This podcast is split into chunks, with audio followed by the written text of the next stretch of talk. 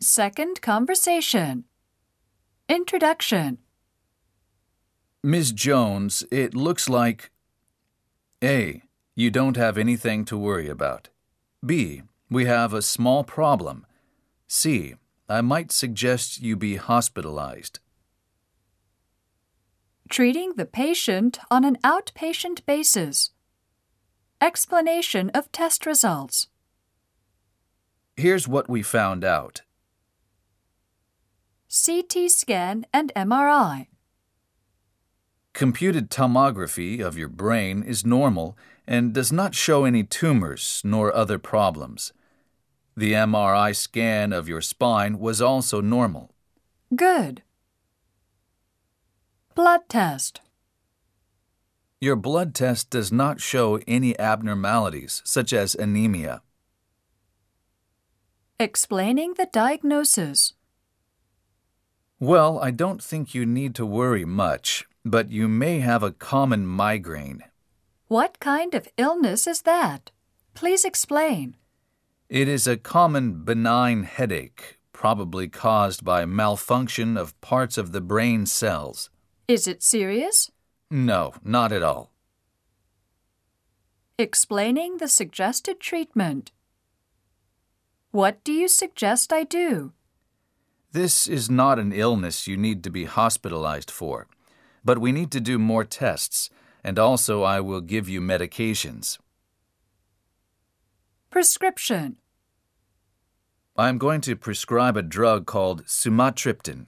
What kind of drug is that? It suppresses vascular dilation in your brain, which causes your headache.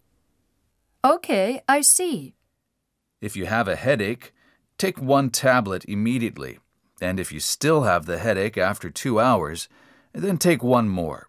You may take a total of four tablets a day if it is necessary. Ordering further evaluation and tests at the outpatient clinic. We need to do an electroencephalogram. What kind of test is that? It measures the electric activity of the brain and can detect abnormal electric discharges of the brain. Okay, I see.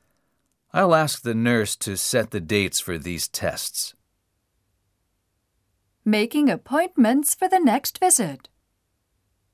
You should come in about a week. Can you come next Wednesday morning at 10 o'clock? Yes, I'll come then. Now take this prescription to the hospital pharmacy and get the medication. That's it. All right. Thank you, doctor. No problem. Take care.